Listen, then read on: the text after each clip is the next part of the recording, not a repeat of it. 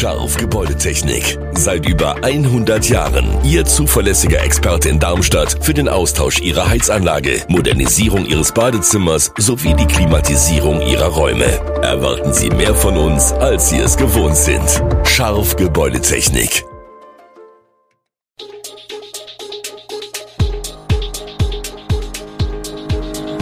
Gude, unser morgendliches News Update.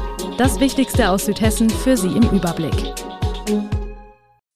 Guten Morgen aus Darmstadt an diesem 15. Mai. Bahnstreik im Odenwald, Lilien verpassen erneut vorzeitigen Aufstieg und vermutlich Stichwahl in der Türkei. Das und mehr hören Sie heute im Podcast. Die Eisenbahnergewerkschaft EVG hat den 50-Stunden-Warnstreik bei der Deutschen Bahn abgesagt, nachdem vor dem Arbeitsgericht Frankfurt ein Vergleich abgeschlossen wurde. Aber trotzdem werden viele Züge nicht fahren. Denn die Bahn muss erst den Betrieb wieder reorganisieren.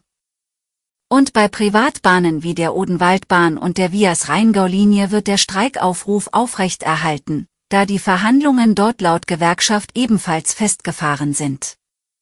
Die Odenwaldbahn wird wie geplant zu 100 Prozent bestreikt, da fährt kein Zug, sagt Thomas Pfeiffer, Betriebsratsvorsitzender der Odenwaldbahn.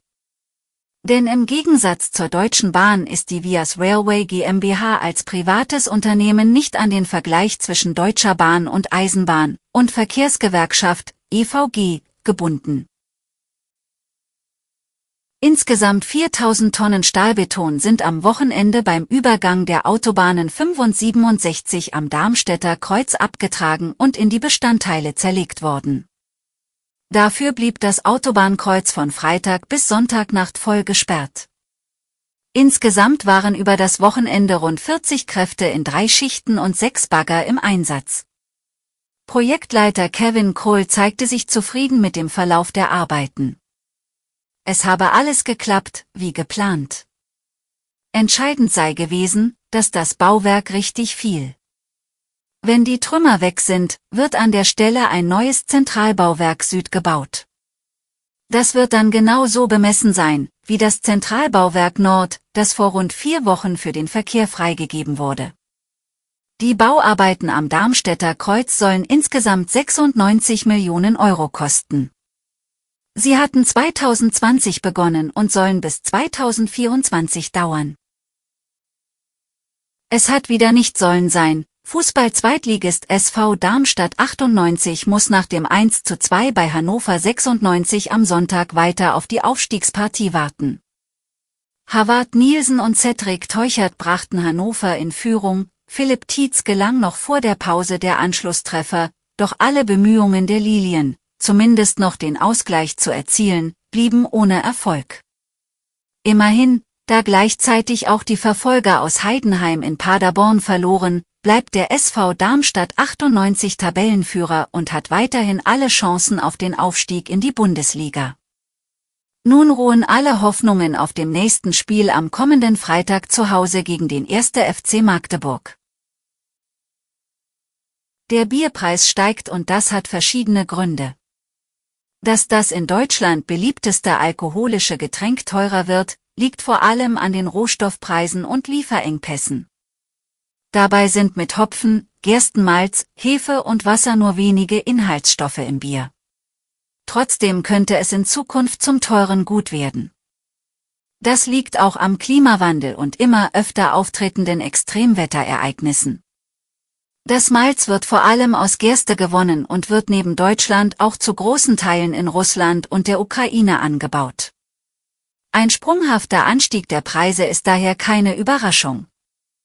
Und auch die durch den Klimawandel verstärkten Dürrejahre der jüngsten Vergangenheit haben zu erheblichen Ernteausfällen geführt. Um all diese Probleme lösen zu können, wird intensiv geforscht. Vor allem neue Gerstesorten, die auch bei Trockenheit und Extremwetter noch gute Erträge liefern, werden in Zukunft wichtig sein, ob mit Gentechnik oder durch herkömmliche Kreuzung gezüchtet. Und zum Schluss ein Blick in die Türkei. Nach 20 Jahren an der Macht muss sich der türkische Präsident Recep Tayyip Erdogan voraussichtlich erstmals einer Stichwahl stellen. Beim Stand von rund 95 Prozent der ausgezählten Wahlurnen im Inland und rund 37 Prozent im Ausland liege Erdogan bei 49,49 Prozent der Stimmen, sagte der Chef Wahlbehörde, Ahmed Yanger, in Ankara am frühen Montagmorgen.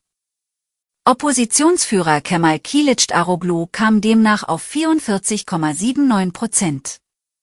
Beide verfehlten damit die absolute Mehrheit von 50 Prozent und müssen am 28. Mai in eine Stichwahl gehen.